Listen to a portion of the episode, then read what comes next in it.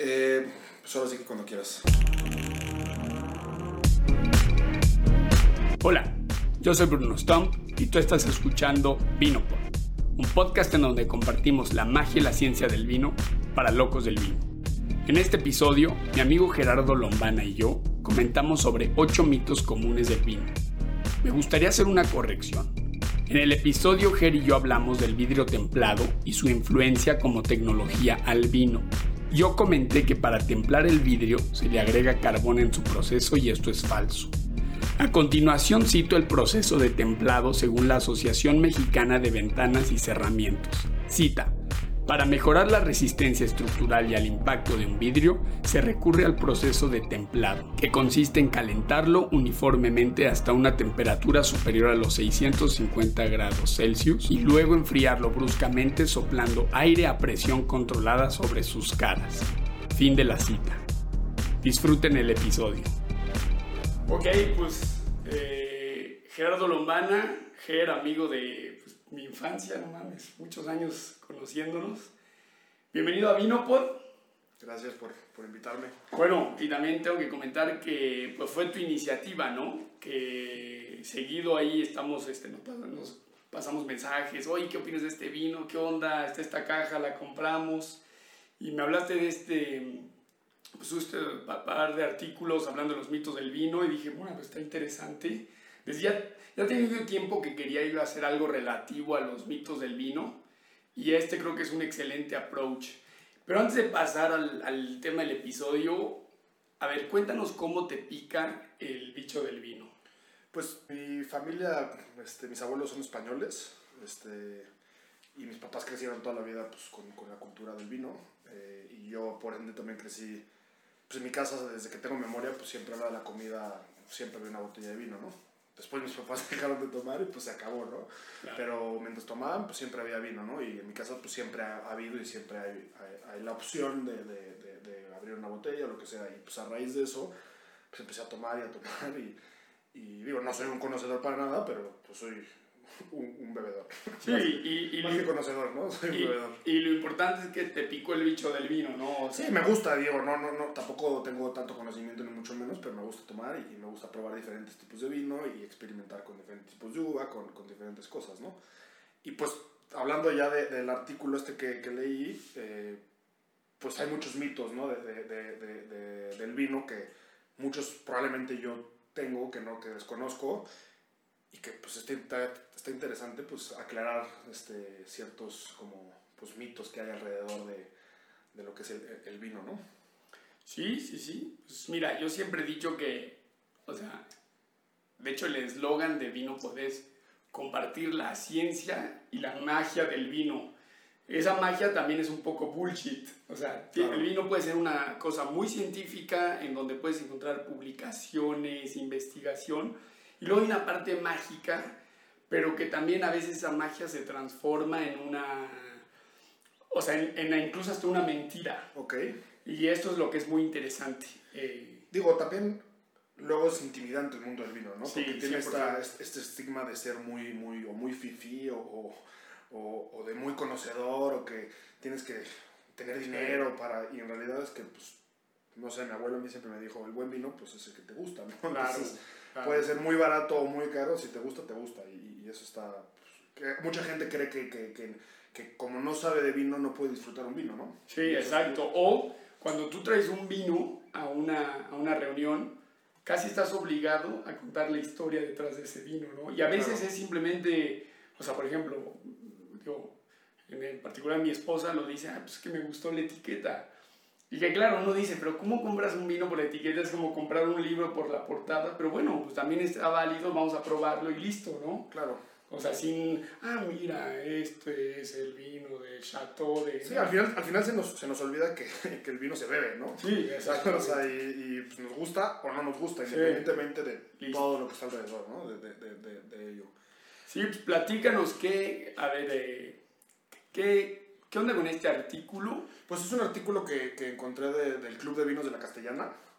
Este, el, el- el artículo se llama Ocho mitos acerca del vino. Que la castellana quizás para nuestra, nuestra audiencia, pues por ejemplo, vino se escucha mucho en Argentina, curiosamente. Ok. Quizás explícales qué es la castellana. La Castellana es una tienda básicamente de alcohol. Este, principalmente tienen pues, vinos y así, también tienen carnes frías, tienen quesos, este, tienen pues, pan artesanal y, y alcohol. Sí. Básicamente puedes ir y puedes conseguir muy buen vino mexicano, vino español, vino argentino, vino chileno, diferente- bueno, vino en general, ¿no? Sí. Blanco, tinto, este, rosados. Y además ellos, no, no sé si lo sigan haciendo, tenían un club de vino donde de- se, se hacían unas catas, no sé si mensuales o cada X tiempo. Ahorita por la pandemia desconozco si, si siguen o no, pero es un espacio, es una tienda y también es un espacio para la gente que le gusta el vino, donde hay una como cofradía, llamámosle así, para, para el vino, ¿no? Como disclaimer, no está, vino pues no es patrocinado, no es patrocinado por la castellana, pero bueno, es, la verdad que es una buena tienda, digo, y también podemos dar una opinión personal, buena tienda de vinos para, para gente que le guste el vino. Listo. Yo voy ahí porque está aquí al lado. si si, si en otra, pues diría esa, ¿no? sí.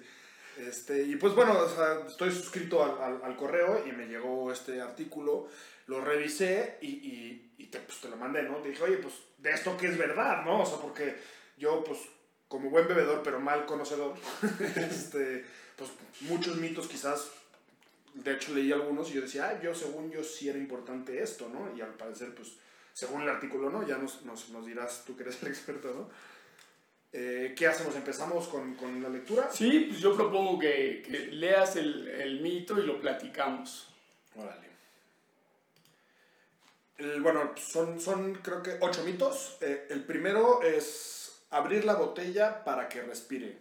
El vino siempre se oxigenará o respirará mejor al estar servido en la copa. Bueno, yo primero elaboro un poquito sobre mi inexperiencia. Siempre te- tenemos esta idea de que a la hora de que descorches un vino lo tienes que dejar descansar abierto X tiempo, ¿no? Lo que se nos olvida es que pues, cuando lo sirves sigue, sigue respirando, ¿no? Claro. Eh, pues sí, yo, yo, yo como, como, como usuario inexperto siempre es como, no, espera, ya lo abriste, aguántate tres minutitos, o es un poco a veces, si tienes mucha sed menos, pero, pero normalmente te esperas tres, cinco minutos, como lo reposas. ¿Es correcto esto? Pues mira, o sea, vamos a hablar un poco de la química del vino. O sea, tú en el vino tienes estos famosos antioxidantes, ¿no? ¿Qué, qué, qué quiere decir antioxidantes? Bueno, es esta reacción óxido-reductriz, en donde, bueno, se están transfiriendo electrones del, de- del oxígeno, o sea que si transfieres es una cosa o si adquieres otra cosa. El punto es que cuando tú tienes, sobre todo en el vino tinto, ¿no? Porque estos compuestos antioxidantes se llaman compuestos fenólicos, que es básicamente el tanino y el color ¿Ok? es una reacción en cadena que se genera, ¿ves? O sea, hay, hay un puente, o sea, el, el tanino y el color se van a complificar con, con el oxígeno.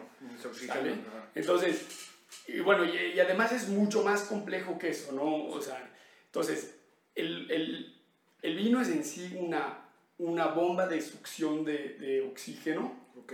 que necesita para hacer, pues para que eh, compuestos se, se vuelvan más complejos. Ok. Entonces, ¿qué pasa cuando, cuando el vino está en contacto con el oxígeno? Bueno, pues vas a tener una liberación aromática Ok. eh, muy importante. O sea, lo primero que va a pasar, bueno, no sé si lo primero, pero algo que va a pasar es que el aroma va a salir. Exactamente. Entonces, sí que es importante pensar que, pues, metemos el vino en botella porque es una manera de reducir esta evolución natural del vino. Sí, la oxidación o, el movimiento del, del sabor. Exactamente. Piensa que o sea, el, antes de ser vino, lógico, el vino pues, es jugo de uva que está lleno de azúcares, lleno de ácidos, eh, y todo esto es alimento para levaduras y bacterias. Ok. Entonces, entre ellas empiezan a competir, normalmente gana siempre la levadura, y la levadura empieza a transformar el, el- el, pues el jugo en vino, pero el vino solo es un estado de una reacción química, bueno, en este caso es bioquímica, porque la biología tiene algo que ver, y la reacción estable, porque acuérdate que todo en la naturaleza busca una estabilidad, Mm. es el vinagre que no, ojo, no todo el vino tiene que, no, no todo el vino se va a volver vinagre porque para esto es un, son bacterias acéticas que necesitan mucho oxígeno, curiosamente. Pero antes del vinagre hay muchos pasos en donde el vino es imbebible y es nefasto y son, o sea, por ejemplo, el acetaldehído o etanal, son ya cosas que huelen un poco como a barniz de uñas que ya no puedes beber y es un proceso de oxidación entre el vino y vinagre. Okay. Entonces, la chamba del enólogo, pues es, no te digo frenar, pero controlar, controlar y desacelerar este proceso. Okay. Entonces, una manera como hace el enólogo es, pues bueno, meto en botella.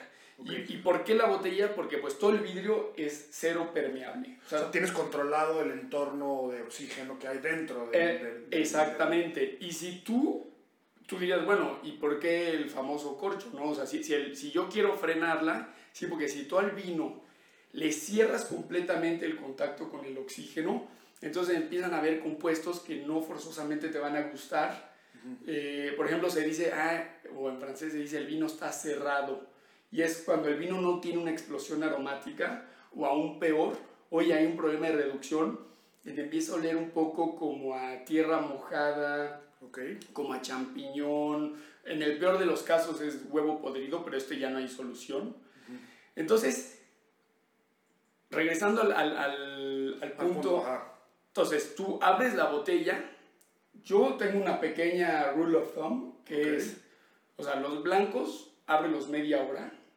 O sea, los dejas respirar media hora Yo lo- en la botella. Sí, en la botella no lo muevo nada. Puta, Tienes que planear cuando te quieres Sí, emborrachar. sí, sí, sí, es, es- es- es todo un rito, efectivamente. Entonces, y obviamente también recordemos que esta explosión aromática tiene directamente que ver con la temperatura. Ok. ¿Cómo es? También lo que te iba a decir, o sea, un blanco normalmente se toma frío. Entonces lo tienes que abrir y meter como en la cubeta de Sí, hielos. exactamente, exactamente. O hay estas camisas o chaquetas Sí, sí, que son, son muy buenas. Entonces, bueno, yo, la, la regla que yo tengo, bueno, número uno es, destapas el vino y hay que probarlo. A mí me gusta oler el corcho, eso lo hago meramente por romanticismo, no Ok. te digo que oliendo el corcho... Vas a ver nada de eso. Exacto. Yo, otra ley que yo me generé, pero no hay, no hay ciencia detrás, es que si el corcho me huele a corcho, va a haber un problema con el vino. Ok. Pero eso es a en base a tu conocimiento. Sí, ¿no? exacto. A mí- Porque, porque podríamos discutir qué es el olor a corcho. Sí, a mí el corcho me tiene que oler, o sea, te digo, a vino y no a corcho. Y, y si la gente me dice, ¿pero qué es olor a corcho? Lo masticas. Mastica el corcho y ese olor ya nunca se te olvida. Entonces, pero bueno, eso tampoco es indicador de nada. Entonces, pruebas, porque aquí lo que quieres hacer O es... sea, tú lo que hacías es destapas y sirves un culín. Sí, sí, sí. O sea, menos de 50 centilitros. O sea, es de veras muy, muy, muy- una lágrima. Y nada más lo que quieres es darte una apreciación si el vino tiene o no defectos. Ok. O sea, Sí, como para, para- también para eso afectará cuánto tiempo lo descansas o no, me imagino. sí, y sobre todo porque si el vino está corchado, pues yo no lo sirvo. O si el vino, te digo, te huele a huevo podrido, ese vino, o sea, ya no hay nada que puedas hacer. Ok. Ahora, que si a mí me huele, por ejemplo, a champiñón o no me huele a nada, digo, perfecto, ¿no? Este vino lo que necesita es un poco justamente respirar y tener una liberación pues, de compuestos aromáticos. ¿Lo dejas respirar en la botella abierta Sí. o lo servirías en una jarra? Porque luego ves que hay gente que en restaurantes o gente que te- lo abre y lo sirve a una. Sí, sí, lo, cristal. de, lo decanta. Ajá. Mira, eso, bueno, la decantada yo solo la recomiendo. Bueno, no, no es que solo. O sea, para vinos tintos de mucho cuerpo o para vinos blancos antiguos. Ok. Entonces, un vino normal como el que estamos bebiendo ahorita, o sea, no sé, este no tengo ni idea de qué año es, creo que es, bueno, fíjate, un- es un albariño de 2019. Eh, por ejemplo, este, pues lo destapamos, en lo que prendíamos los micrófonos, todo esto se pasó un poco esta media hora, probé Claro. todo bien y ahorita ya se empieza a sentir pues toda la parte, por cierto, que sirvo. Entonces, bueno, si yo destapo en la botella y te digo, blanco después de media hora, vuelves a probar, esperas una explosión aromática y ya puedes servir. En el tinto, mismo proceso, ¿no? Yo descorcho, huelo el corcho, sirvo rápido, busco defectos organolépticos, o sea, directamente un problema que esté corchado, que huela a huevo podrido, o en los tintos el problema que te puedes enfrentar es un problema de oxidación. Ok. Si te huele, si te huele a ciruela pasa, Ok. o a... Si ciruela pasa es problema de oxidación o si te huele a mermelada, Es, un, es un vino que... Mira, vamos a hablar rápido y este es otro tema, ¿no? Pero defectos rápidos que puedes encontrar en, en una... A la hora de destaparlo. Ah, en un primer sniff, así, es primero el- un problema de un vino corchado, Ok. que por ejemplo aquí no fue error del enólogo, es un problema del corcho en sí. Ok. Por eso se llama problema corchado. Ah, Exacto, y es que el todo tu vino te va a saber a corcho. Es de veras una lástima. A mí me ha pasado que a veces el vino es muy bueno o, o, O era muy bueno. o era muy bueno y lo perdonas. Ok. Y dices, mira, no fue problema del enólogo, ok, hay un problema de corcho, pero vamos a tratar de explorar otros sabores. Ok. Otro problema que puedes tener en los vinos es, eh, digo, una reducción que te huele a huevo podrido, si ya lo hablamos, ese descártalo. Un tercero es oxidación, que la gente siempre dice, me tiene que oler a vinagre y otra vez, el vinagre, mira, en toda mi experiencia de enólogo, una vez, solo una, Te tocó un vino avinagrado. me tocó un vino que, o sea, literal olía balsámico. Una vez, en toda mi experiencia, o sea, no, la verdad que he probado muchos vinos. Ya. Pero, si te digo, si te huele a ciruela, ciruela, o sea, como pacificada, este ya es un problema de oxidación. O, por ejemplo, otro de, ya se considera como defecto es que te apeste a, a madera. Que, hayan- que le hayan apostado mucho a la Al barrica. roble, a lo que Sí. sea. Ok. Y eso normalmente, si hay mucha barrica, los gringos dicen, if you doubt it, oak it. Si Quiere decir tienes que- duda, ponle sí, más. Exacto. Ponle, Entonces, ponle roble, que es el oak, que es... es, Sí, es- roble. ¿no? Entonces, normalmente eso te habla que tiene, ese roble está escondiendo muchos otros Sí, sí, o problemas. sea, si tiene, sí, sí, ok, o sea, se esconden los, los defectos Con barrica. con, aroma, con, aroma de, con aroma de madera. Exacto, Muy al estilo bourbon, ¿no? O- exacto, exacto. Y, eh, y por último, es que te huela a mermelada. Eso, Este- eso- eso sería, por ejemplo, quiere decir, vinos muy afrutados o... o, o- Normalmente a mí, o sea, a mí la fruta que me gusta oler o, o aroma cuando lo tengo el, el vino en la boca, o sea, son es una fruta fresca. Algo ya confitado te habla que hubo una sobreextracción. ok. a la hora de hacer la vinificación. Este no estoy muy seguro si es un defecto universal, pero por ejemplo, y todas estas, todos estos, estos defectos los descubriste destapando el vino, o sea, y, y- Y probándolo. y probándolo como el, el- el 50 centilitros. ¿no? Exacto, antes de, de- de pasar a, o sea, de dejarlo descansar. Luego digo, incluso hasta un vino tinto joven, ahí quizás, o sea, si por ejemplo lo tienes a 16 grados, lo estás dejando respirar a 16 grados que sube a 17, una hora no le va a pasar nada. Ok. Y para, o sea, para finalizar mi punto de vista con esta primera parte, eh, se deja descansar el vino meramente porque, te digo, el vino tiene esta reacción en cadena con el oxígeno y quieres una explosión aromática cuando lo tengas en copa. Ok. Entonces, nada más para recapitular, sí es recomendable dejarlo de este, descansar. eh, bueno, más bien respirar. En vinos blancos, aproximadamente media hora previo a, a cuando se quiera tomar. Y el vino tinto, Sí, una hora y tú hablabas de algo muy importante que es la decantación. O sea, puede pasar, a mí me pasó con, ya no, no por decir marcas, pero con un, eh, es un Vega, un- con un Vega Sicilia único, solo lo he probado una vez en mi vida. ok. Y nos pasó, Suertudo tú. sí, sí, sí, nos pasó, era un concurso de degustación que una hora después, o sea, lo sentíamos muy, muy cerrado el vino. Ok.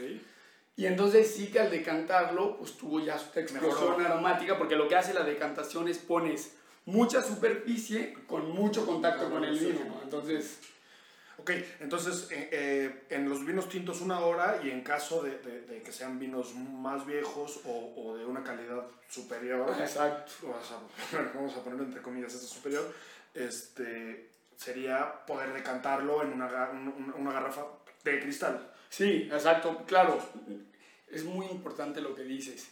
El plástico, o sea, tiene una interacción química con, Con el el, vino. y con el oxígeno. ¿no? Y- exactamente, y es permeable, es una membrana semipermeable. Ok. Entonces sí, Mi vino de Tetra Pak solo para cocinar. Sí, pero fíjate, lo, de- lo del Tetra Pak es algo interesante porque, o por ejemplo, los bagging box, realmente, o sea, esta membrana es una membrana especial alimenticia. Digo, le podríamos poner eso como, como un punto extra y lo discutimos mejor después. Sí, exacto. Como el, el, el, boxing, ¿no? Para, para, porque podemos elaborar mucho por ahí. Sí, sí, ser interesante. 100%. Entonces, empezamos, vamos por el segundo paso. Venga. Ok, el número 2 dice, un vino con más color tiene mejor calidad. El color depende de la variedad de la uva con que el vino es elaborado. Hay uvas que tienen más pigmento que otros y eso no determina la calidad del mismo. Eso yo nunca lo había escuchado, este, que dice Pero- que pues, más rojo o más claro es peor o lo que sea, ¿no? Pues sí, fíjate que yo trabajé de, le llaman en Europa cavista, yo era eh, pues gerente de una, una sucursal de la selección y venta de vinos en, en- en Suiza, en una tienda ahí, eh, o sea, fresona, y era algo muy, muy común, que tú sirves un Pinot Noir o un Nebbiolo, o sea, entre ambos vinos es un mundo de diferencia de, de sabores, ¿eh? Ok. Y ambos son vinos con poco color. Y la gente te decía, ah, no. Cuando eh, dices poco color se refiere a que no es tan, tan denso el, Sí. el- el rojo, morado, pues es más clarito. Sí, O sea, a la una, hora que, a la hora que lo pones de lado, lo que Claro. sea, se puede ver más. o sea, por ahí es más translúcido, correcto. La, de hecho, es como, como se mide el color, es tratas de ver tus dedos a través de la copa. ¿no? Entonces, O sea, sería más o menos algo, o sea, tratar de ver mis dedos a través de... Bueno, Claro. en este caso es un blanco, ¿no? sí. No, pero tú tienes vino, por ejemplo, el Malbec, Ok. Cabernet Sauvignon o muchas variedades del sur de Italia o, o sur de Francia que tienen muchísimo color. Tú piensas que el origen del color, todas las uvas eran, pues eran tintas o negras, porque la uva se desarrolló pues, en la región del Cáucaso, después en el Mediterráneo, en donde hay mucho sol. Y este color es una protección del sol. La uva realmente estaba protegiendo del sol. Ok. ¿vale? Después la uva blanca es una mutación de una uva tinta, pero Ok. al origen todas las uvas eran coloradas. Por el sol. Por el sol, es una protección, es lógico, ¿no? Tú te vas a, a los trópicos, la la gente... gente es más... ah, o sea, es, es la, la misma... ¿Qué pasó con nosotros? Somos mexicanos. Mexicanos, white, Mexicans. White. Sí, sí. 100%. Entonces- 100%. Entonces, Pero, entonces, eh, ¿qué pasa? Que después, pues, cada variedad pues empieza a adaptar a su lugar de origen y según si hay mucho sol o menos sol, eh, pues desarrollan más o menos pigmentos. ok. Y nada tiene que ver con el sabor, porque, o sea, tú puedes tener una uva, te digo, un Pinot Noir, o sea, si tú pones en una copa y hagan el experimento, sirve un Pinot Noir tradicional, o sea, no un Pinot Noir que hagan trampa, porque también esa es otra, ¿no?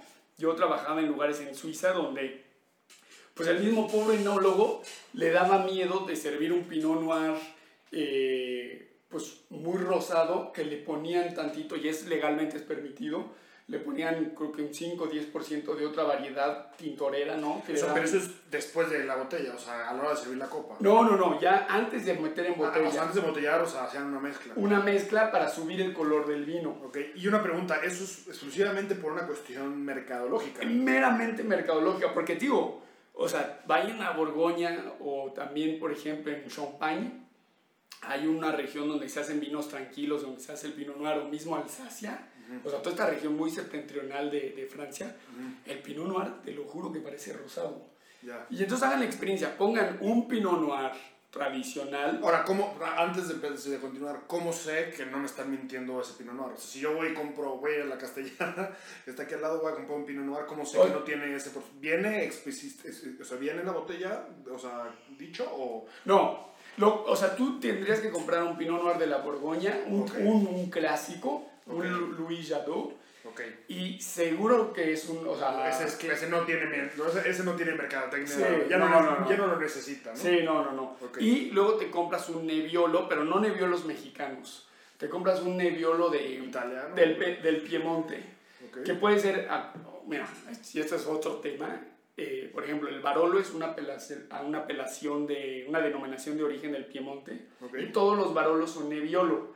Por ser Barolo son más caros. Ok. O sea, pero en fin, consigue un Nebbiolo, ya sea Barolo, ¿no? Depende de tu presupuesto, Lo sé. del Piemonte, y sirves las dos copas una al lado de otro. En, a nivel de color, se van a ver muy parecidos, y vas a tener, el, ahora en boca vas a tener un Pinot Noir muy fresco, Ujú. o sea, no me atrevería a decir con poco sabor, pero quizás ligero, porque lo vas a comparar con el Nebbiolo que tiene un tanino brutal. ¿no? O sea, tienen mucho tanino, ambos tienen buena acidez, pero vas a ver una diferencia en sabores abismal, incluso organoléptico, ¿no? El, el pinot a mí me gusta mucho cuando es esta ciruela negra fresca. Y el Nebbiolo, pues bueno, eh, por ejemplo, el Nebbiolo tiene tanto tanino que lo tienes que trabajar con barrica. Entonces ya vas a, vas a tener aromas terciarios, ¿no? Es, muy interesante. Y ahí puedes ver que el color no tiene nada que ver con el, con, ni con la calidad ni con el gusto del vino. O sea, es, es meramente mercadológico y, y, y mentira. Si alguien te dice, Claro. es que ese no tiene buen color, pues, o sea, regresamos como al mismo punto, ¿no? Hay que, el vino hay que tomarlo, ¿no? O sea, Ahora, sí es importante bueno, y olerlo, ¿no? tenemos que conocer qué variedad tiene que tener qué color. Te digo, Ok, o sea, sí, sí dependiendo del tipo de uva, va, Claro. va a haber, o sea, po- porque podría haber modificaciones de, de oxidación, Exactamente. de cosas. Ok. o sea, tú te sirven un Malbec y esta cosa está prácticamente rosada, dices, güey, qué pedo. Sí, o sea, digo, me estás mintiendo Sí, o, es- o está echado a perder. Ah, o- Exactamente, esto no, esto no está bien. O, o por lo mismo, como tú decías, un Pinot Noir muy, eh, o sea, con mucho matiz, Pues dirías, oye, esto está raro. a esto le hicieron trampa, ¿no? Digo, en un principio no tendría, pero sí hay ciertas cosas. Ahora, no es común, me imagino, que te pase que te den un Malbec y sea por Sí, rosado. O sea, No. sería, o sea... Lo- los problemas que hay es exactamente lo que decías, el color es un indicador de un envejecimiento acelerado. Los vinos blancos se vuelven más cafés ok, y los vinos tintos se vuelven anaranjados. ok. Y todo lo tienes que relacionar con la vendimia. Por ejemplo, este es un Albariño 2019. Si esta cosa es pues color arena, Ajá. o sea, dices, pues to- 2019 no me va, tiene que ser un color oro o un color Sí, porque paja. es- no es tan viejo. Sí, exacto. Y lo mismo, ¿no? Si tienes un Malbec 2018 y está ya muy anaranjado, ah, pues este tuvo un choque de calor, este lo, lo destrozó. Claro. Ok, pasamos al siguiente. de- Venga. Sí, por favor. Número 3 dice, los vinos mientras más viejos, mejores. No todos los vinos tienen capacidad de guarda. Los vinos jóvenes fueron diseñados para beberse pronto y no mejorarán con el tiempo, sino que perderán cualidades. Aquí también está el concepto de, ¿te acuerdas el otro día que te enseñé la botella que me regaló Iñaki? Sí, increíble. Es de increíble. 1901, país de Federico 28. Materrina, 1928. Sí. Que probablemente ya sea vinagre, ¿no? O Sí, sea, sí. eso sí, probablemente es, es un más un tema romántico. Sí tenemos, o sea, la, la- aquí yo sí quería hacer una pregunta, que no sé si tengo una respuesta, y es, ¿en los años tienen relación con la calidad? O sea, por ejemplo, si quiero comprar un Cune, por decir un, un- una estándar. de- Un Rioja un- estándar. Rioja estándar. Pues me conviene uno que tenga 5 años, 4 años, 6, o sea, ¿sí va a variar la calidad dependiendo los años? ¿O probablemente no, o, de- o probablemente depende más bien de la cosecha que salió mejor ese año? ¿O, o cómo? O sea, ¿cuál sería? O sea, Mira, es una excelente pregunta. Aquí yo también, y digo, estas son las reglas rule of thumb que yo me he creado Ok. y que también les he escuchado que otra gente lo dice.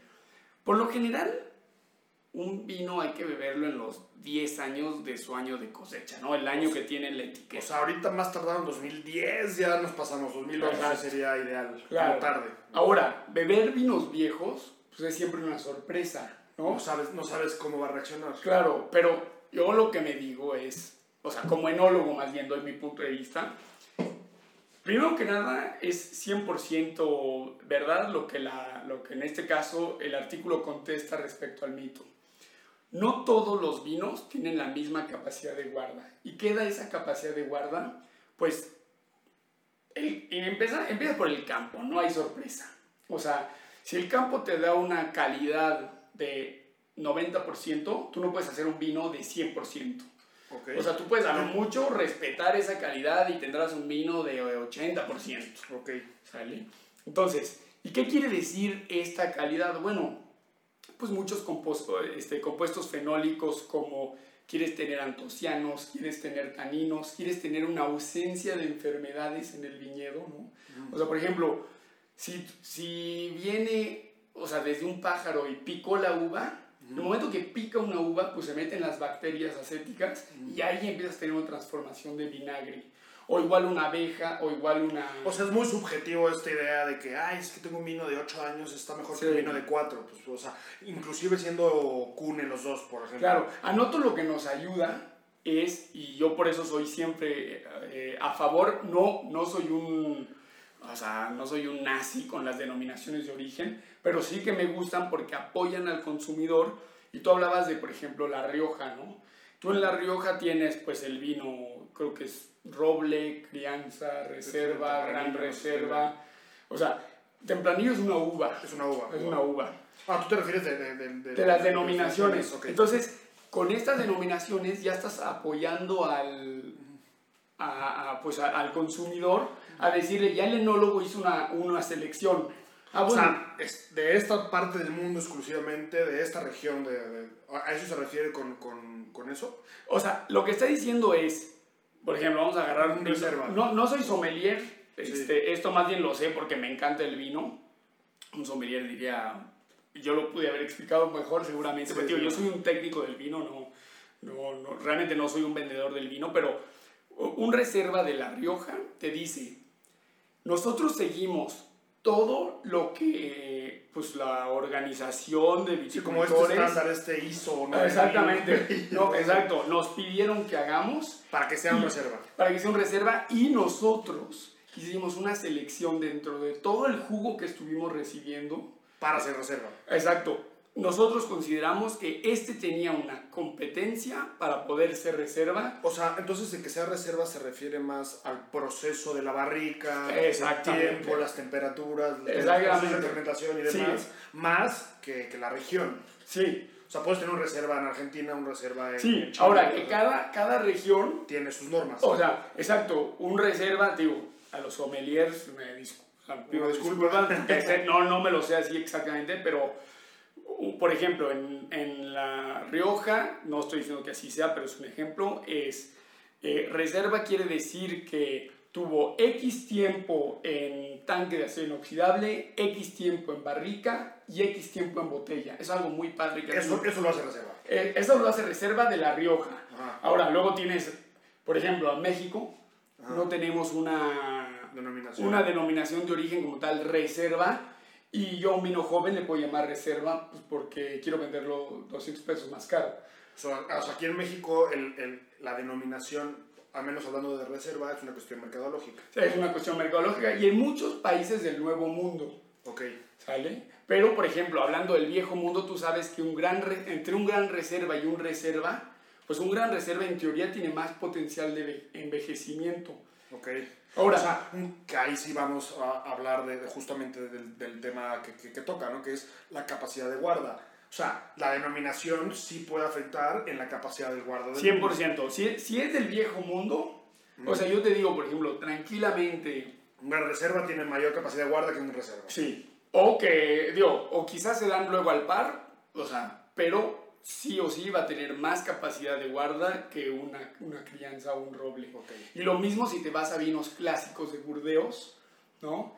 Eh, ahora, luego se vuelve complicadísimo y de cada región tienes que saber, ah, ok, Premier Grand Cru clase A, Premier Cru, Grand Cru. Luego tú tienes que saber, o sea, tú tienes que hacer una chamba de investigación. Sí, sí, o sea, el mundo del vino también para conocer es un trabajo de, de, de investigar, ¿no? O sea, no, no cualquiera puede saber todo esto. ¿no? Y, y, esto que dices, fíjate que es algo muy interesante porque la gente se emociona y guarda vinos por guardarlos y no se dan cuenta que, o sea, güey, ah, espérate. Este tómatelo ya. Era un, era un vino de mesa, exactamente, era un vino de mesa que, o sea, ¿qué sirvió haber guardado, no sé, un casillero del diablo? 15 este, años, si me entiendes? Espérate, ese vino se tuvo que haber tomado hace 10 16 años. Sí, exacto. Nunca. Este, no, y, o sea, ahí es, es, curioso porque luego quizás también muchas veces nos vamos con la finta, yo creo que del precio, ¿no? ¿En qué sentido? no sé si debe de ser uno de los puntos, ¿no? Pero, oye, te traigo un vino, me costó dos mil pesos. Y dice, ¿y, qué decimos? Lo voy a guardar para una ocasión especial, ¿no? Y, y, quizás es un vino que, por más, o sea, es más caro, pero te lo tienes que tomar antes, ¿no? O sea, ¿no, no depende el precio también el tiempo de guarda o sí podría verse afectado? ¿O quién sabe? Mira, yo, es una pregunta muy ambigua. ¿no? yo diría, vamos a ver. O sea, en mi lógica, yo por prácticamente por principio no compro vinos caros. Claro. Me gusta más justamente tener un buen reporte, un buen reporte calidad-precio que simplemente comprar vinos caros por comprar caro, pero en mi lógica me diría que un vino caro sí que tiene más potencial de guarda que un vino barato. Ok. Es porque normalmente está mejor hecho o está, pensado justamente para almacenarse. Exacto, pero no quiere decir que un vino barato no, pueda tener un potencial de guarda, ¿no? O sea, no. Esto, pues, digo. Subjetivo, sí. Subjetivo. Perfecto.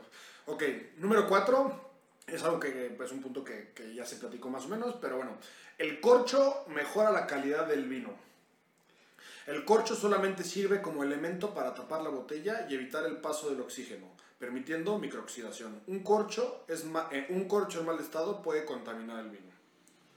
Pues mira, de esto sí que sé, porque mi mi, o sea, para yo poderme titular como maestro en ciencias en, en enología y viticultura, hice seis meses de laboratorio y trabajé pues con corchos, ¿no? Con estos, en francés se llaman obturadores.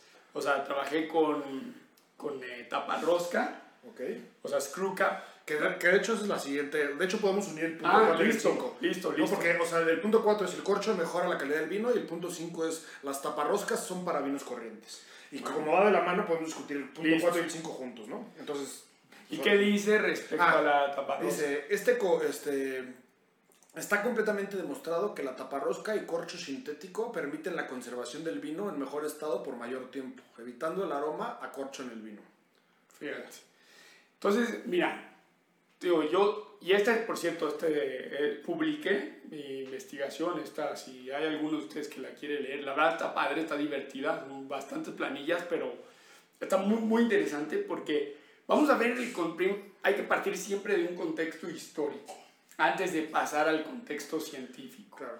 O sea, porque eran de corchos los corchos. Exactamente. Entonces, por mucho tiempo, la manera de almacenar y transportar vino eran, eran Exacto, las botas, Que, en inglés se llaman wineskins. Ok, o sea que es básicamente cuero, ¿no? Sí, es cuero, de hecho se hacía de cerdo, fíjate. De cerdo. Era de cerdo y, entonces al cerdo pues se le abría de tal forma que, eh, de hecho, o sea, es impresionante, digo, en inglés se llaman wineskins, que ahora los españoles se llama la famosa bota, ¿no? Que es lo que bebes en, la, en una corrida de toro. Sí, sí, Entonces, al cerdo, o sea, le, le cortaban el, obviamente lo decapitaban, le cortaban pues, la, o sea, pues, las manos, como se llaman, las pezuñas, todo esto, y se, y se abría por acá, se desvice, o sea, se quitaban las vísceras, se cosía y se llenaba completamente, aquí se, se le ponían nudos en, la, o sea, se llenaba con, o sea, un cerdo que completamente lleno, o sea, como si fuese secado, pero con vino dentro. Exactamente, se amarraba, se ponían unas cuerdas y así la gente transportaba vino, ¿no? Sea, como taxidermia vinícola. Sí, exacto. El problema que tú tenías ahí, pues es que no era un medio estéril y que pues eso todavía fermentaba, ¿no? o sea, seguía el proceso de fermentación. Exacto. Y ese es un vino que no tiene capacidad de guarda. Exactamente. Y, y eventualmente, pues, explotaban, digo, no, no, no, no quiero decir que de manera, pues, así, bomba atómica, pero, pues, como, como el, en la fermentación pues está liberando CO2, ¿no? gas carbónico, pues esto genera una presión en, la, en el cuero que es hasta cierto punto flexible. Entonces, bueno, había eso. Luego viene toda la tecnología de la, de la barrica. Ok, o sea, entonces esto, digo, si, si pudiéramos situarnos este, en una línea de tiempo, ¿en qué año estamos hablando? O sea, no sé si digo... Chécate esto, sí, claro. Estamos hablando... sobre todo para, para, que la gente se dé una idea de, dónde estamos empezando a hablar, ¿no? Es una excelente pregunta porque el, el, vino, no sé dónde lo leí, pero me encanta esta frase, es la bebida de la humanidad. Porque es la más antigua. Es la más antigua junto con la, cerveza, ¿no? Porque la cerveza es en Egipto, ¿no? Sí. Y de hecho, o sea, mi maestro de, de justamente de historia es Egipto, o sea, de vinícola, me dicen que la cerveza es más antigua que el vino. Pero bueno, eh, tiene 8000 años antes de Cristo. Y esto se detectó en una bodega en Armenia, o sea, una cava, pues, en donde, porque el vino tiene un, o sea, la uva tiene un, un ácido que se llama el ácido tartárico, que prácticamente, de hecho en alemán se llama Traubensäure, que quiere decir ácido de uva. O, sea, solo la uva tiene Prácticamente solo la uva tiene ese ácido en, en esa, en esa concentración. Y ese ácido no es volátil, ese ácido eh, pues es una sal, pues.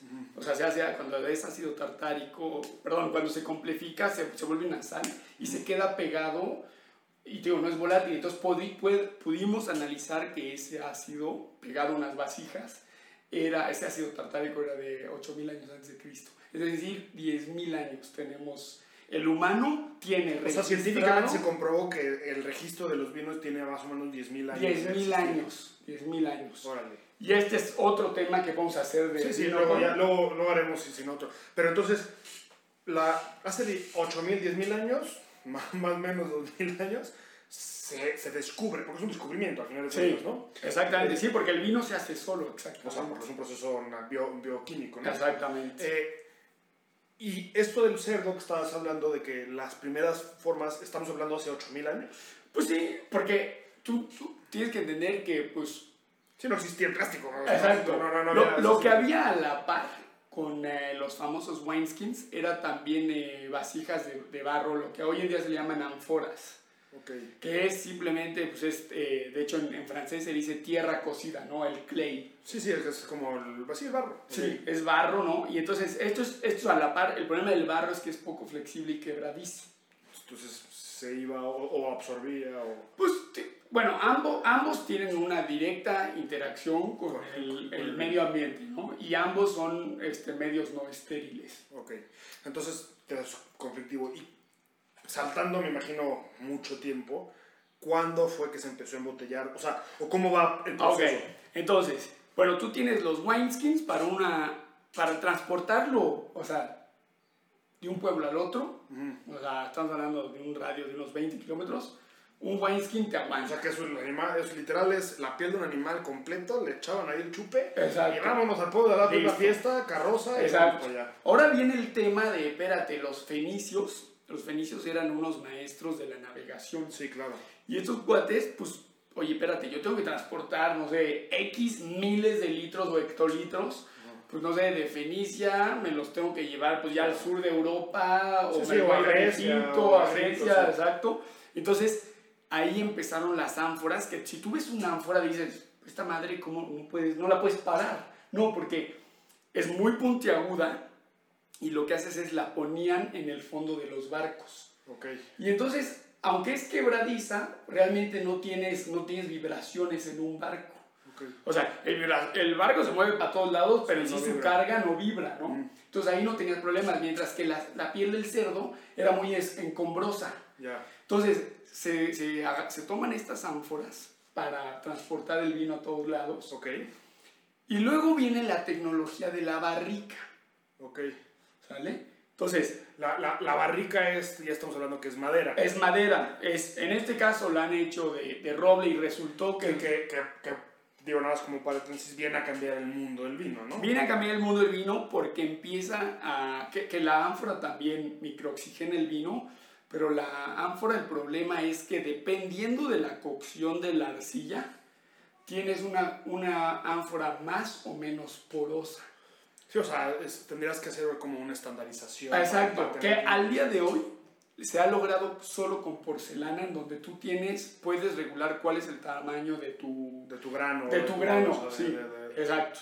Por eso yo, yo soy muy escéptico, y esto ya sé que me va a quitar la 20-30% de la audiencia, yo, por lo general, la gente me ha hecho degustar, soy muy escéptico de vinos hechos en el método ancestral en ánforas porque una botella es excelente y la siguiente la tienes totalmente oxidada y la siguiente está totalmente reducida. Okay. Entonces, bueno, y luego viene la barrica y como tú dices, viene a cambiar el mundo del vino. ¿Por qué? Porque el poro te lo da el árbol.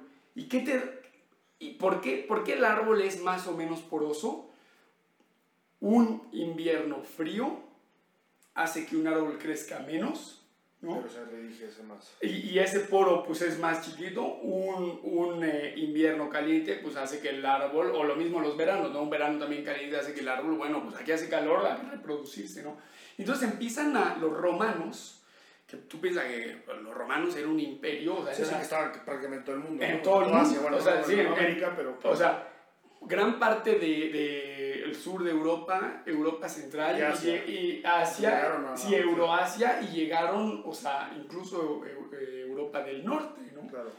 Entonces, estos güeyes empiezan a, a talar roble, que el roble pues crece, por ejemplo, el roble francés, que se dice francés, pero realmente francés, suizo, incluso alemán, pues es un roble que tuvo siempre inviernos muy estables y veranos muy estables, entonces un poro muy, Muy delgado, o muy controlado, muy, muy, muy controlado, homogéneo, por muy homogéneo, que además es un poro realmente chiquito, ¿no? O sea, no te puse decir a qué tamaño, pero claro, hacía, hacía vinos más controlados. Ok.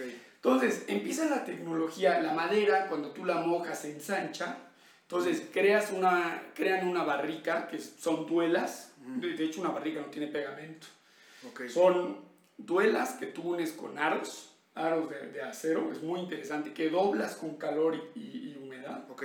Y tú, la por eso dicen que la barrica siempre tiene que estar llena, ya sea llena de vino o llena de agua para que no, Ok. para que no esté expanda, golpeando, ¿no? ok. Entonces, pones las duelas, las mojas, primero las mojas, bueno, hoy en día se mojan con agua caliente, que eso todavía acelera más la expansión de la madera, Ok. y solita la madera se sella. Ok. Entonces empiezan a llenar y una madera, no- o sea, una barrica no estalla porque la barrica está, además que es porosa, permite que haya un intercambio de gases, ¿no? Y a lo mucho, pues el tapón se, se salía, pero no, no explotaba como los wineskins, ¿no? Ok. Y entonces empieza la transportación de... En barrica, En barrica, en barrica, y es en el Con contenedor del vino. No, con los romanos, ¿no? Sí, los fenicios transportaban en, En, en en ánforas. barro y en, en ánforas. Y, Y es los romanos que empiezan a transportar en eh, barricas. en barricas. Y tú dirías, oye, güey, ¿y la botella? ¿Qué- La botella de vidrio, que ese es el último contenedor que ha tenido el vino. Bueno, han habido, que han sacado ya latas, etcétera. Sí, pero sí, estamos sí. hablando en la, en la, en la historia. sí, sí, la historia. O sea, vienen las barricas. Fíjate que el vino, eh, perdón, el- en el vidrio tenían un problema y el vidrio no era templado. Claro. ¿Sale? Entonces el vidrio, si no es templado, se rompe muy fácil. Sí, sí. Muy, muy fácil. Tiene una, el vidrio tiene una memoria. Y de hecho, tú lo puedes hacer. Agarras una cuchara y le empiezas a pegar a un vaso y eventualmente Sí, o sea, en realidad o sea, el, te- el templado de, de un vidrio, lo, o sea, lo que hacen es lo meten a un horno a ciertas temperaturas para que las partículas dentro del vino, de- de- dentro del cristal, se, se junten lo Con más... el carbón. Exactamente, y, y se, se peguen lo más posible. Exacto. Y re- o sea, hacen mucho más rígido Exactamente. el cristal, ¿no? Lo hace más robusto. Y entonces, ¿cómo se dan, cómo por pura suerte se dan cuenta este, que, o sea, cómo templan el, el- el vino los humanos en la historia? Era quemando astilleros de barco para, pues, calentar el vino, etcétera. Ya ahí el carbón se empieza a mezclar con, pues, con el, el vino y se vuelve, se- logramos hacer el vino, el vidrio templado. Me he estado confundiendo de vidrio y Sí, vino. Pero bueno, me refiero. o sea, queman, quemando madera, este, logran este, Sí. descubrir o, o ver la forma de hacer vidrio templado y empiezan a poder transportar vino en, En- vidrio por tener mayor rigidez. Claro, y esto también era un tema porque en Champagne, tú sabes, la Ajá. champaña, pues este vino espumoso, era tan fuerte la presión Que de- reventaba que la reventaba la botella. Claro. Y entonces hasta que no, que, o sea, digo, usaban los astilleros de barco para, para calentar el vidrio y fundirlo, etcétera, que, que se dan cuenta, oye, de repente, y de hecho, si tú te fijas, una botella de champagne es mucho más gruesa también. Ok. Ya- Eso es por, por- porque tiene mucho más gas, ¿no? Y, o sea, claro, como tiene más, como tiene gas, Más presión. más presión, pues tienes que hacerlo más robusto y tienes que templar, pues tienes que manejar muy bien el temple de tu botella. Ok, y ahora, una pregunta. Inicialmente, estas botellas de cristal no tenían corchos. Pues mira, ¿O con qué, o con qué las sellaban? ¿Con que trapos? o el- con- claro, los arrillaban un poco con lo que podían. Porque viene, o sea, estoy como tratando de retomar la pregunta inicial que era el Exactamente. corcho, ¿no? Entonces, excelente tu pregunta. Ok, ya tienes la botella, ahora ¿cómo la sellas? Por ejemplo, las ánforas las sellaban, ponían, llenaban de vino, ponían una capa de, de- bueno, le, le ponían eh, miel y le ponían cera de miel, que la cera es impermeable. Y luego le ponían un tapón de, de arcilla, de barro, que después soldaban o sellaban. Pero se, ponía, se usaba mucho la cera, la Ok. cera de, de panal de miel. Luego viene la botella, esto se vuelve más complicado. Efectivamente, como tú dices, pues empiezan a tapar, tratar de tapar con todo. Y luego viene el corcho, que el corcho es la corteza de un árbol que se llama el cornoque, que es una es una corteza pues, como esponjosa y muy maleable. Por eso la cabeza del Alcornoque, ¿no? Exacto, que es aire, ¿no? Sí, sí, claro, prácticamente que, aire. que tiene, es muy poroso, sí. Muy exacto. Entonces, como es muy maleable eh, y como es madera, pues se ensancha y hace este efecto de... Tapar. Sí, de, de un sello, Tapón. un tapón. Entonces, bueno, se empieza a usar el corcho. El problema del corcho es que, pues como es un producto natural, pues es altamente, pues no, no solo poroso, es altamente heterogéneo de un Ok. corcho a otro. O sea, de un corcho a otro tienes un corcho que es ultra poroso, se ven iguales, ¿eh? Y otro poco poroso. Porque otra vez, depende de los inviernos y los Sí, veranos o sea, de no, la no se ve un corcho en, en alemán que un corcho latinoamericano. O bueno, si haya. Pues, Sí, digo, por lo general lo- el, se da en una región muy, Sí, muy limitada. me- no, el corcho se da en la- el Mediterráneo. O sea, no. Porque no- crece muy rápido. Ok. Crece muy rápido. Entonces, para la barrica tú quieres pues una madera poco porosa y para el corcho, pues bueno, esto es, tú quisieras quizás, no sé, un corcho muy poroso, poco poroso, que ese sí se puede lograr con los corchos sintéticos o los conglomerados. Ok. Entonces, por ejemplo, yo mi, digo, para terminar, entonces son los, el corcho crece, pues, en- sobre todo en Portugal, España y en el Mediterráneo. O sea, se, se dan cuenta que este, este, este, el alcornoque o la madera del alcornoque se expande. Se expande con el agua, es muy maleable, ¿no? Porque yo también podría meter aquí quizás un tapón de roble, pero espérate, es tan duro el roble. Que para quitarlo va a romper la botella. Exactamente, ¿cómo lo, ¿cómo lo pongo y cómo lo quito? Aquí este es muy maleable el corcho. Sí, sí, entonces se dan cuenta de eso y empiezan a usar corcho. empiezan a usar corcho. Ahora, específicamente retomando las, las últimas dos preguntas, que si el corcho lo hace bueno o malo, o si la, el screw cap, la... Sí, sí, el corcho mejor la calidad y la taparrosca son para vinos corrientes. Entonces, bueno, Que sí, eso, eso yo, yo te- tengo que decir que durante mucho tiempo de mi vida pensaba que, que los, los vinos de taparrosca eran para tirarlos a la basura, para cocinar. Conforme fui probando vinos este, de diferentes lugares, dije, "Ay, pues este está bueno, o sea, este me gusta. Sí, ¿no? fíjate. Y otra vez, continuando con la, la historia, pues bueno, son los portugueses los, ma- los maestros corcheros, ¿no? Estos cuates, en los 70s, se mancharon con los precios de corcho. Como ellos tenían, tienen el monopolio del mercado, de repente empezaron a subir, a subir, a subir, a subir, a subir, a subir sus precios. Entonces la gente se ve obligada a decir, oye, pues ya no, ya no voy a... Oye, era un vino de mesa. Oye, yo, yo no tengo cómo cerrar mi botella, ¿no? Yo, yo soy productor de vino y este es un vino de mesa. Yo entiendo que me quieres vender caro tu corcho. Ese lo quiero reservar para la gama alta. Es un Chateau un- Exacto. Oye, es mi vino de mesa. Véndemelo más barato. No, es lo que es. Entonces empieza la industria y la innovación a buscar otros materiales. Y de hecho la taparrosca se inventó en Suiza. Ah. Poca gente lo sabe. Porque ahorita tú pides taparrosca, ah, La, Australia. la, la banca y la taparrosca. Sí, ¿no? no, eh, el suizo, Híjole. o sea, tantos años que vivía allá, eh, es un güey que es muy duro con su dinero. Es muy buen, o sea, ¿Quién es muy sabe? buen gastador en el sentido que, o sea, cuando gasta su dinero lo gasta con mucha cabeza. Y entonces inventan la taparrosca, y tú la taparrosca, pues bueno, normalmente es de estaño, es Aluminio. aluminio, etcétera, y lo que tienes es un sello de silicón. Entonces, a través de ese sello tú puedes perfectamente controlar la microoxigenación de tu vino, vino porque tú puedes controlar el poro de ese silicón. Claro. Tú tienes vinos australianos que te valen 60 Los que- dólares. Los que más he tomado son australianos. Claro.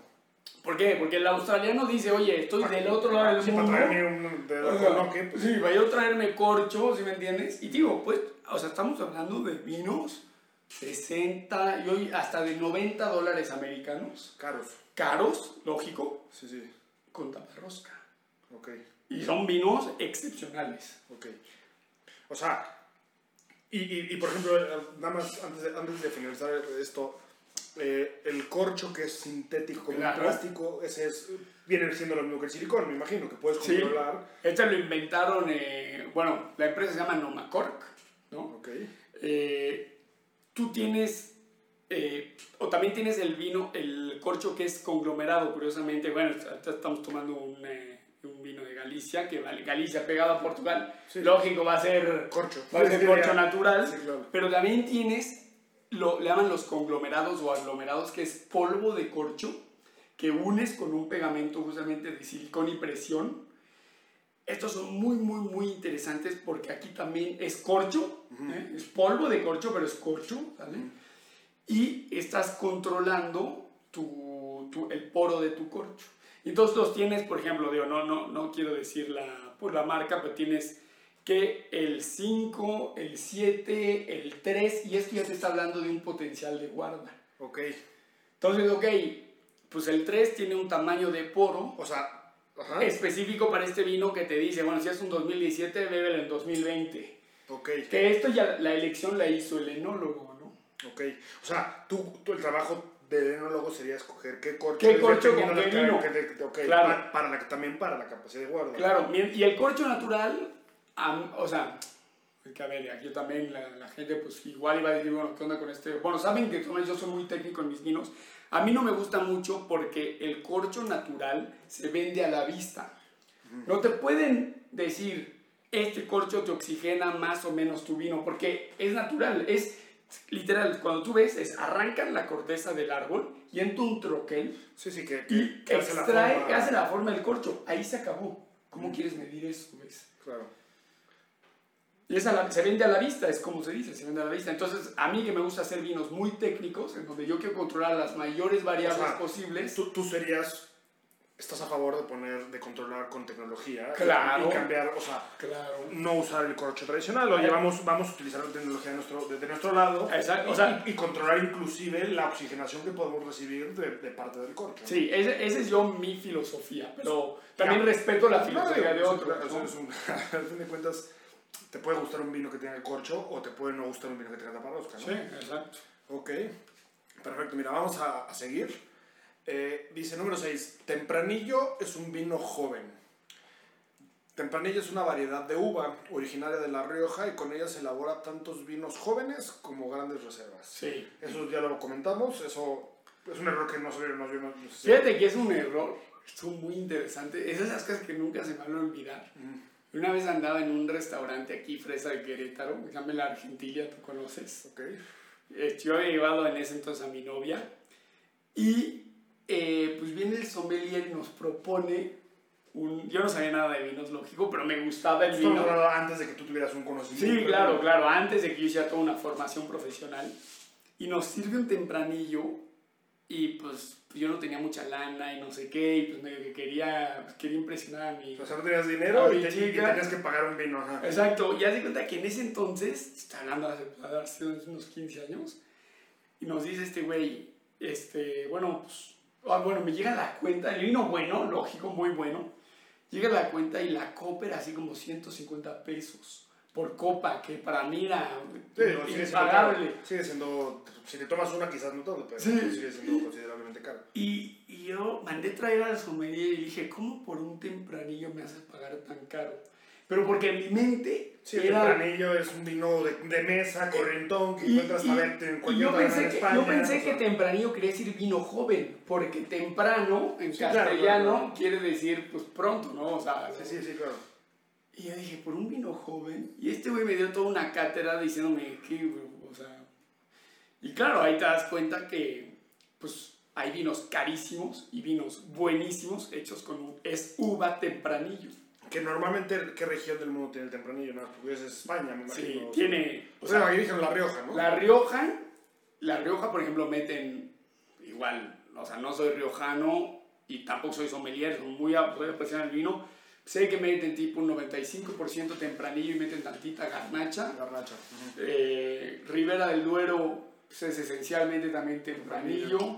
Eh, Pues estamos hablando del Mediterráneo, España, Sí, prácticamente. España y, por, y, y ahora, por ejemplo, yo he probado tempranillos de Texas, están muy interesantes. O sea, probado- de Nuevo Mundo en Sí. Están acoplando uva. Ok. Perfecto. Pues cerramos ahí, ¿no? Tampoco Sí. hay mucho más que decir. O sea, Sí. el tempranillo es, un- es una uva, es como si dijeras un, un Es un una variedad. Es como si dijeras un Malbec, un, un, Sí. un- Cabernet, o sea, no tiene nada que ver con la calidad del vino. Puedes tomar, tomarte un tempranillo malísimo o uno que te cambie la vida. Ah, exactamente. ¿no? 7. El vino se bebe a la temperatura ambiente. Esto está muy, es muy interesante y, y- y antes, bueno, dice, esto es una locura cuando te encuentras a 30 grados a la sombra. El vino se debe beber a la temperatura adecuada dependiendo si es blanco, rosado, tinto joven o tinto con crianza. antes de que, de que, de que elabores Bruno, eso también no es cultural. O sea, a mí me da la impresión de que en Italia enfrían más el vino, en Sí. España te lo dan al tiempo, así como va. Eso. También tiene que ver con una cuestión cultural, pero sí afecta al vino, Sí. obviamente, ¿no? A mí, esto que dices también, platicando de historias, fue una revelación cuando yo estaba en Portugal y me servían el, el vino, para empezar, hasta arriba de la copa y helado. Claro, el clima, pues, es- es- O sea, Exacto, y yo decía, órale, cabrón. Digo, haciendo la analogía, es como llegar a Alemania y te hicieron una cerveza tibia, ¿no? Sí, sí, Y sí. dices, güey, yo estoy acostumbrado a que no tenga espuma y que sea como una cu- cubo de hielo. Sí, cabrón, exacto. estamos a 32 grados, Sí, exacto. ¿no? Y yo decía, guau, qué pedo, pero claro, güey, era un calorón bárbaro, güey, y dices, puta, claro, tú me sirves esto a 25 grados y yo que me vomito. Sí, claro. Sí, sí, como dice ellos, es una estupidez decir que se toma temperatura ambiente cuando estás a 35 grados. Sí, no, exacto. Exacto. Entonces, o sea, yo, bueno, yo mi opinión general es ser siempre muy humilde en materia de vino. O sea, cuando piensas que en Grecia hay el- este famoso, famoso resina, que le ponen resina de pino. Bueno, no, desconozco qué árbol, pero es resina de árbol con, con un vino blanco y gasificado. Ok. Pero claro, cuando otra vez estás a 35 grados en la sombra, como a mí me pasó en Atenas, y te dan un resina que, o sea, que se siente como pues, una gaseosa, estás contento, o el tinto de verano Sí, español. claro, claro. O sea, el calimocho, no digo... El calimocho, o por ejemplo en Portugal el, el viño verde, que es también un vino con muy Claro. poca graduación alcohólica, este, que, que petilla, ¿no? O sea, que, que dices, "Oh, esto está maravilloso para el calor, sí, sí, ¿no? claro. o sea, un- Entonces- un, un vino verde en México, ahorita nos cae, nos estaría cayendo bien, nos está cayendo muy bien en la barbareña, ¿no? Exacto. Entonces, primero, entender un poco el co- contexto. O sea, o sea, más bien sería, no importa el vino, es dónde te lo vas a tomar. Exacto. Para empezar, ¿no?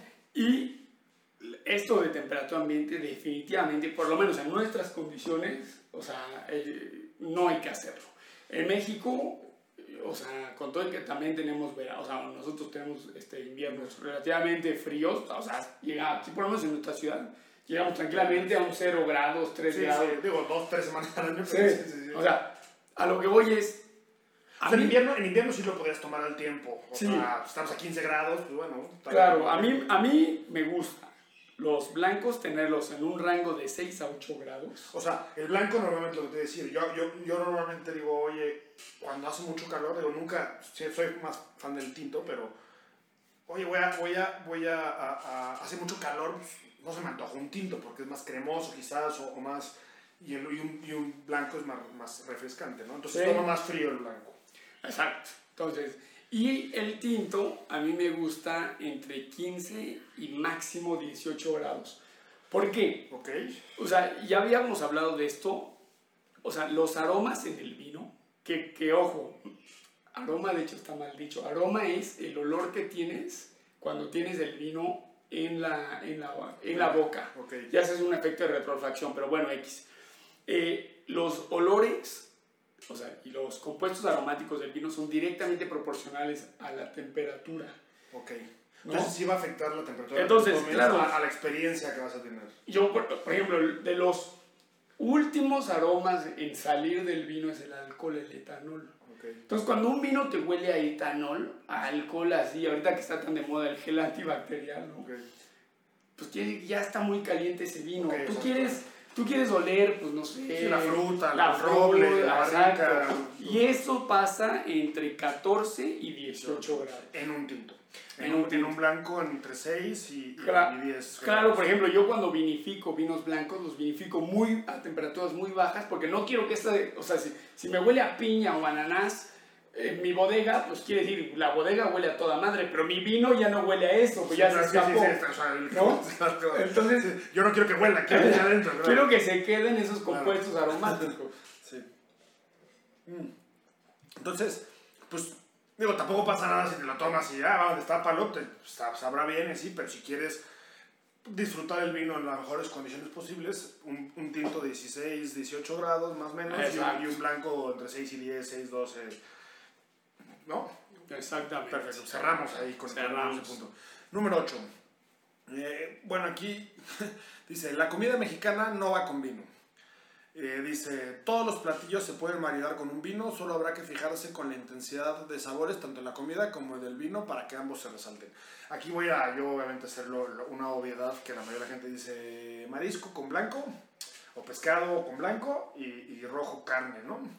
Y no necesariamente es así, ¿no? Yo he comido muy buenos mariscos o muy buen pescado con, con, con rojo, ¿no? Y va súper, súper chido, ¿no? Súper bien. Sí, aquí yo he hecho un par de episodios al respecto.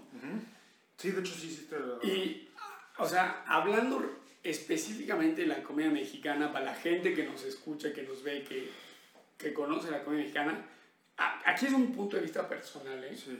Sí está difícil, o sea, no, no digo que imposible, Porque es una comida con mucho condimento, mucho sabor. es que que- o sea, un taco de, o sea, un taco de, de- de- de pastor que tiene piña, que tiene salsa, que tiene Exacto, limón. O sea, ah, no, o sea, mucha acidez. O sea, ok. o sea, he escuchado cosas y las he probado. Lo que pasa es que también aquí nos entramos un tema gastronómico de la comida mexicana es muy amplia, ¿no? O sea, podrías decir con un mole, quizás si podrías, dependiendo qué tipo de mole o con... con- Sí, yo he escuchado que con mole metes un espumoso, de hecho lo dice un sommelier Alessandro Brulo en el, pues, en el podcast. Tengo un amigo alemán que se llama Hans Duer, de hecho hace vino buenísimo, de la bodega se llama Vinaltura, que con él probamos, era barbacoa Es lo que te decía, con, carne. con un espumoso de Syrah. Ok, para la gente barbacoa es, es, es borrego. Sí, es borrego Ah, eh, ¿Qué? hecho en, el- en un agujero, ¿no? en un agujero, con una, es una cocción de no sé cuántas horas. Sí, o sea, 12 toda la horas, noche, toda la noche. recubierto con hojas normalmente de, de, de maguey, ¿no? Sí, exacto. Entonces, o sea, y por ejemplo, hablabas de los tacos al pastor, que como dice Ger, pues es esta carne marinada deliciosa que se marina, pues, este, creo que es, o sea, es achiote, que es una mezcla de especias, chile. chiles, hay naranja, hay, bueno, en fin, es una carne Entonces, de carne, cerdo. carne de cerdo marinada con miles de cosas, Sí. este, asada al carbón, que después se le pone piña, se le pone... limón, se pone cebolla, se pone cilantro. Y esta yo la probé con eh, Carmener, que es un, bueno, vino, o sea, es una variedad bordelesa, pero que se planta mucho en Chile. Y sí que fue una cosa interesante. Pero sí te va, no, no, o sea, O sea, se, no. se puede sí, no, Sí. no, vas a disfrutar la percepción de, o sea, de- del vino de la mejor forma posible con, con cierto tipo de alimentos. Exacto, o sea, a ojos cerrados, no te digo ahorita, uff, este, unos frijoles charros con un albariño. O sea, no, no, no. tengo que probarlo y ver con qué O sea, sí es importante, y, y digo, y ese es un trabajo como de un sommelier, ¿no? Más, más que Sí. enólogo, ¿no? Y de hecho, estaría interesante, o sea, aprovechando pues, este episodio, pues que la gente pues, nos haga llegar eh, Sus comentarios, sus ¿no? comentarios y si ustedes han probado eh, platillos mexicanos, Sí. por ejemplo, O, o platillos, o sea, ay, es que yo me comí un pad thai que es tailandés y me tomé me, me- un, un, un cabernet y me quedó increíble. Sí. Yo una vez probé con eh, mi maestra que estimo mucho, Susana Cardoso, la que me inició en todo este relajo. Era chile en nogada. Igual, investigué, googleé lo que es. Sí, porque Chile en nogada, pero es la alta gastronomía mexicana con Oporto. Ok. Y fue un espectáculo. Bueno, pero en un porto, híjole, Sí. eh, tiene también otras características. Sí, sí, ¿no? sí, O sí, sea, sí, sí, sí. Pero que va muy interesante. O sea, sí se puede, nada más hay que, hay que saber elegir, ¿no? Más, o sea, más bien sería es, se puede comer con lo que sea, sí, pero, pero pues, también hay límites formales, Claro, ¿no? O sea, exacto. Muy bien. Estos son los ocho. Este, me gustaría poner uno, no sé si, si, si tenemos tiempo, no sé cómo estamos de tiempo. Sí, pues yo diría uno más y, Y cerramos. Y cerramos. Eh, que era más, sobre todo so- lo, de, lo de el vino. yo, bueno, que, que lo platicamos era el vino en Tetrapac. Porque me estabas contando el otro día que hicimos una carne asada, me contabas que venden, no sé si creo que en Suiza, un vino en Tetrapac que es de muy buena Sí. calidad y te lo entregan. Que yo, pues digo, pues con, con ese cocino o con ese cuando yo vivía en España, estaba estudiando, pues me tomaba mis calimochos, ¿no? Sí, Que es como vino que me da igual que sea malo porque lo que busco no es el sabor, es emborracharme, ¿no? O sea, Sí, fíjate, está muy interesante. Efectivamente, o sea, el Tetra Pak, lo que es muy interesante, ¿no? es que son, que de hecho, ahorita lo, lo sabemos que es pésimo para el medio ambiente, porque Sí, claro. en una de las capas, o sea, un Tetra Pak es un multicapa, ¿no? Y una de las capas es aluminio, y quitar esa capa de aluminio es un tema.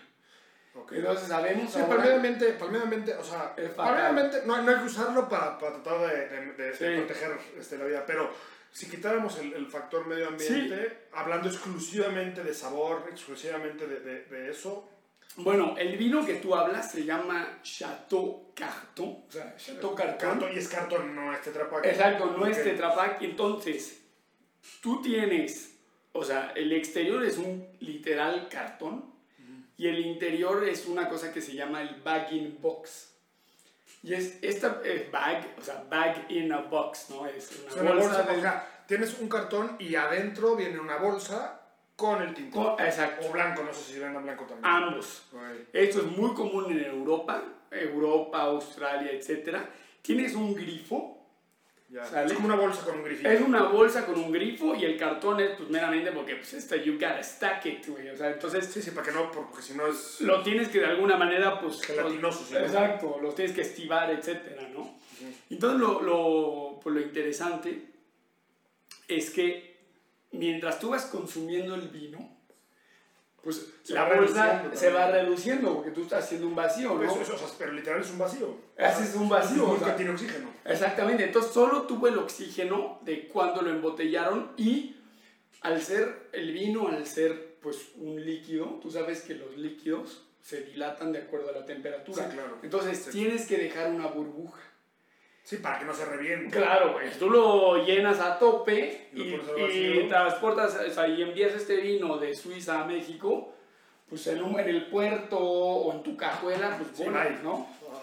Entonces, esto está muy interesante porque esta, esta empresa, tipo Chateau Carton, lo que hace es venden un vino, es vino de alta gama, o sea, quiere decir que en bodega le dieron todos los cuidados de un vino de alta gama, Ujú. pero no lo embotellaron en una botella ultra fresa, eh, ni una etiqueta fresa, lo embotellaron en un bagging box. Es en un plástico, ¿no? básicamente. En un plástico y tienes en formatos, el, el más común es litro y medio. ¿no? Ok. Y entonces te está sirviendo un vino. Son formatos más, más grandes, ¿no? Claro, es, es el formato Magnum. Es, Sí, es- sí, porque son es- dos botellas de estas. Pues mira, a ver si... Hablando de- Sí, para... Y entonces está interesante lo que estos cuates pues trataron de hacer, de, ya no les he seguido el rastro, de hacer un vino de alta gama en un baggy box y ha tenido una muy buena aceptación en el mercado. Ahora, ¿tiene una repercusión en el precio también o no? ¿O, re- o no, dirías, o no dirías que es un factor? O sea, esto habría que preguntarles a ellos, lógico, ¿no? Pero...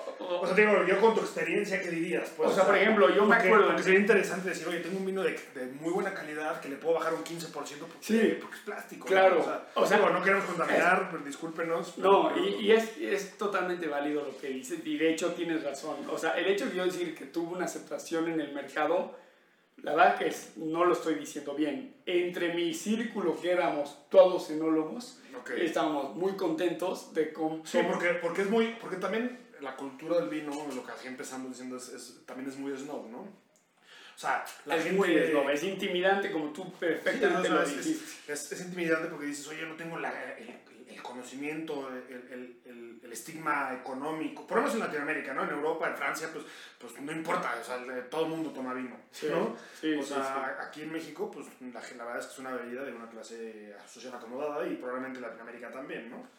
Eh, entonces, la mayoría de las, yo te digo, o sea, no, no les he preguntado, pero voy a hacer el experimento de preguntarles a mis niños, ¿qué, ¿te gustaría comprar un vino en, en plástico? Ay. Inclusive a mis tíos, le voy a preguntar inclusive a mis tíos que son conocedores de vino, que les gusta el vino, y me van a mandar directito a Sí, casa sí, de mi mamá, o sea, Sí, sí, sí. me van a decir, estás loco. Sí, Pero, pero, pero tú, tú sí lo recomendarías como experiencia, pues. Pues claro, y sí, o sea... ¿Aquí en México existe la posibilidad de conseguirlo? Fíjate no? que nunca lo he visto, tampoco he buscado, pero no lo he visto el Pero bagging tienes idea ya. Sí, estaría interesante. Pero mira, es un tema. Aquí, o sea, como tú dices, sigue siendo una lástima que compras un vino en taparrosca, un torrontés argentino, y la gente, ah, ¿por qué me traes vino para cocinar? Güey, pruébalo, güey. Es, de veras es bueno, te va a, o sea, te va a gustar. eh. Y como que, ah, pinche Bruno, ¿no? Viene a la fiesta con un vino de taparrosca. Claro. O sea, ay, eh, pero es un tema a Digo, sobre, mundial. digo, sobre todo, o sea, podríamos tratar de más o menos ir concluyendo diciendo que el costo no afecta en lo más mínimo en el vino. Es decir, Si tienes un mínimo, o sea, por ejemplo, para Sí, estándares mexicanos, ¿no? Sí, En donde- dólares, o puedes hablar en dólares para, para, para que... O sea, tú, tú, tú piensas que en México, pero porque es el país en el que nos toca vivir ahorita, bueno, que tú y yo que somos binacionales escogimos vivir, ¿no? Correcto. Pero piensa que el 42% de la botella son impuestos. O sea, en México, el vino mexicano es caro por los impuestos. Por los impuestos, tú tienes el, el, el IVA y el IEPS. Ah, en México. Nosotros En hablando de México. México, no, no. Entonces, en México, si tú arra y en México, lamentablemente, el vino no es como en Europa, que es un producto de alimentación. Ok. O sea, no es un producto alimenticio. En Europa, pues el vino y la cerveza es como Sí, hacerte sí, una sí, hamburguesa. sí, o sea. Es no, lo que regresamos a lo mismo. Aquí en México, es, la, cultura del vino es una cuestión de, de clase también. sí, sí, O sea, 100%. A- eh, Aquí al, hacer, al tequila le dicen vino, ¿no? Sí, claro, bueno, al, al alcohol en general. ¿no? Le O dicen sea, vino, claro. Y tú le dices, ok, un vino tinto, o sea, por ejemplo, yo con la gente con la que trabajo que no son aficionados del vino, yo, o sea, un día hice el experimento, oigan, ¿cuándo toman vino? Ya- y me han dicho literal, yo nunca lo he probado. Pues digo, también es, O sea, vino está- tinto, estamos blanco. hablando de algo completamente cultural, que es del, del viejo mundo, evidentemente, que ha tenido un crecimiento o ha tenido un crecimiento de locura, pero pues aquí, el- o sea, hablando exclusivamente de México, pues este quinero es, re- o sea, Y, y, y regresando a lo que me comentas, pulque. o sea, exacto, yo... Otro tipo de fermentados, para los que no conozcan. Sí, o sea, menos de 7 dólares, o sea, o 150 pesos mexicanos. 7 dólares, 10 dólares, ah, ok. Exacto, ya digo yo, o sea, no, no, no me animaría. O sea, Y no estoy hablando ni siquiera de vinos industriales, ojo, ¿eh? Yo, porque yo, imagínate, yo el último vino, o sea, la última bodega, Cuando, cuando dices vino industrial, ¿te refieres a? o sea, yo, imagínate, yo benefiqué 5 millones de litros. Ok. O sea, en el 2018 en una ca- cava cooperativa. Entonces, yo no estoy diablo, o sea, no tengo ninguna opinión en contra del vino industrial. Pero, O sea, pero ese vino es, o sea, esos 5 millones se utiliza como vino de mesa en restaurantes. Pero, o sí. es como para el diario, pues, para, para Sí. comer, pues. sí, sí, sí, No exacto. Pero, especial, no pero es es un vino, es un vino, o sea, bien trabajado. O sea, eh, trabajado, no hay defectos, ¿sale? O sea, te está dando, o sea, y- o sea, te está dando el- lo, lo que tú, lo que tú estás comprando. Entonces, yo, menos de 7 dólares en México, yo digo no, porque sé que la mitad de esos 7 dólares son impuestos. Entonces ahí sí me pregunto, bueno, y todavía viene la etiqueta, viene la botella, viene su gasto de transportación. Piensa que un tercio lo cobran, esto es lo que se dice, ¿eh? tampoco, yo, yo actualmente no, no vendo mi vino, eh, pero por ejemplo las cadenas de distribución te cobran 30%. Sí, o sea, con lo que estás con... Sí, bueno, eso, eso, eso es parte del, del Entonces- sistema en el que vivimos, ¿no? De que, que los intermediarios y todos tienen que ganar dinero de alguna forma, se encarece el producto. Hay una cosa que los gringos le llaman el sweet spot. ¿Ok? Y cada quien tiene su sweet spot.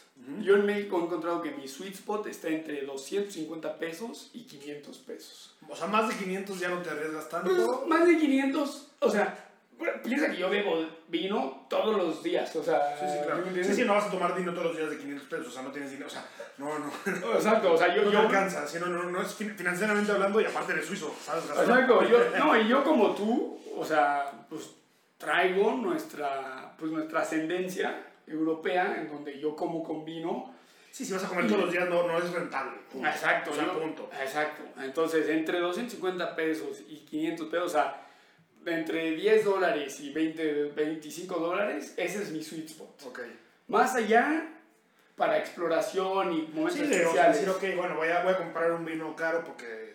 Exacto. Voy a La, la ocasión, por ejemplo, en el... Fue, fue tu aniversario, ¿no? Fue tu, Sí, mi boda. tu boda ahora en, en febrero. ¿fue? Sí, el 5 de febrero. Y entonces un amigo mío me dijo, oye, encontré este Protus, este... El, el Protos, ¿no? El, El Protos, el Protos Gran Reserva. Fíjate, que es, digo, no, no, tampoco lo veo que lo digo mal. Tampoco Sí. lo veo que lo digo mal, bro. Sí, sí, sí. El Protos Gran Reserva, este 2012, lo encontró en un sitio web en donde te lo vendían muy barato, pero para que compraras más cosas, ¿no? Y solo te dejaban una botella por persona. Y ese, o sea, para que te des cuenta, un vino de 3 mil pesos es el vino que bebí en mi boda y no un vino de 50 mil o 100 mil o... Sí, bueno, también, también, o sea, pues, digo, o sea, me queda claro que justamente, digo, nada más como comentario, no me acuerdo de un documental que vi que hacían un experimento muy interesante, que quizás podríamos elaborar de esto después, que, que analizaban los movimientos cerebrales de las personas. Sí,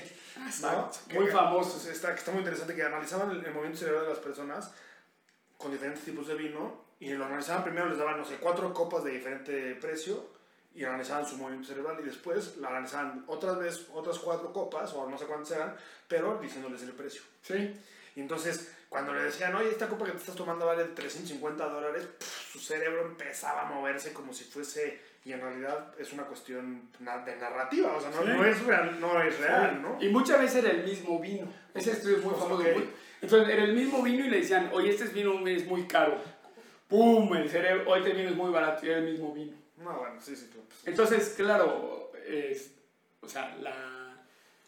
Pues es que el vino, y, y esto también es padre del vino, el vino, y si quieres con esto terminamos, a mí la razón por la cual me gusta mucho el vino como bebida es porque siempre hay un entorno social. O sea, yo no conozco alcohólicos que toman vino en su casa solos, así, ¡ah! o sea, normalmente el vino siempre está acompañado Sí, está asociado a, a, a una cuestión de socialización. Exactamente. O de convivencia, ok. Y, y entonces, a mí me, me han hecho esta pregunta mil veces, ¿por qué el vino? Yo digo, pues es que el- a mí me ha, o sea, me ha ayudado socialmente y une de veras sociedades. No va a unir a una sociedad musulmán que no bebe alcohol. No, no, bueno, Pero- pero es una cuestión social que, que ha sido, ha, ha influido de forma puntual en- Exactamente. En, en- en cómo pensamos, inclusive, ¿no? O sea, Eh. cómo concebimos una reunión, ¿no? O sea, Exactamente. Entonces, más allá de hablar de todas las y nos hace cantar. Sí, te hace cantar y todas las cosas buenas que tiene el vino. Más que eso, yo digo, mira, el vino es un, eh, tiene que ver con una situación social, que eso es muy padre. Y claro, cuando tú estás en el, en la, en el viñedo, en la bodega, y a mí me pasó en Sudáfrica, te hacen, te sirve, o sea, imagínate que en Sudáfrica este cuate era un güey que había estudiado filosofía. Mientras estábamos tomando vino, ya lo he dicho en otros episodios, pa- pasaba la, la pinche cabra al lado tuyo y pasaba la vaca y el güey de repente arranca una, una planta de, de su suelo y te enseña las raíces, te hace oler la tierra, nos sirve el vino, estás tan enamorado, el vino lleno de defectos, pero estás Sí, tan sí, sí, sí, enamorado sí, que dices, Sí, o sea, a lo que voy, te puede gustar muchísimo un vino también por el entorno, ¿no? O sea, Claro. también, al final de cuentas, para concluir, es. El entorno también afecta en tu apreciación 100%, gustativa. 100%. O sea, si estás pasando la de increíble, tu luna de miel, pues ese vino vas a decir, bueno, mejor vino de mi vida, ¿no? Sí, mira, yo con mi mamá me, nos fuimos en el Y, 2018. y eso pasa con todo, ¿no? Sí, no. O sea, nuestro vino, el de mi mamá y mío, es el cava español, ¿no? Bueno, Ok. del, del Penedés. Son cavas, es, es como un champán. Sí, champán es, es un vino, es, es un vino espumoso catalán de la región del Penedés, pero porque nos fuimos a un crucero por las Islas Canarias Ok. y era lo que nos servían todo el tiempo. Mi mamá un día se ganó el bingo del crucero, estábamos tomando cava, o sea, entonces, y, o sea, por ejemplo, para ser mi mamá la mujer más feliz del mundo es, le traigo un cava, y, Claro. y- pero porque tú, lo que tú dices, te trae este recuerdo, ¿no? Sí, o sea, la conclusión es muy sencilla. Tomen vino y ganen experiencia. O sea, ganen, ganen, ganen historias que contar y, y ganen recuerdos, ¿no?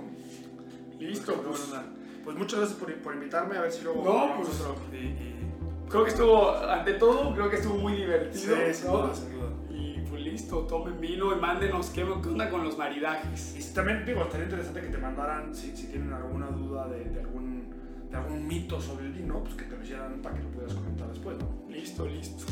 Saludos.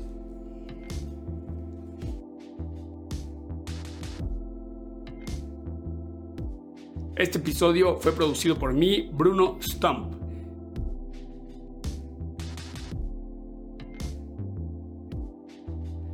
Si tú conoces mitos del vino que te gustaría que exploremos, mándanos un correo a vinopod.gmail.com. Otra cosa, Vinopod ya está en Instagram. Síguenos en vinopod-podcast.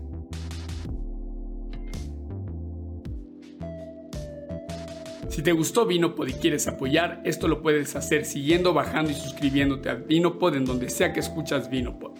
También puedes apoyar a Vinopod en Patreon. Nos encuentras en patreon.com diagonal Vinopod.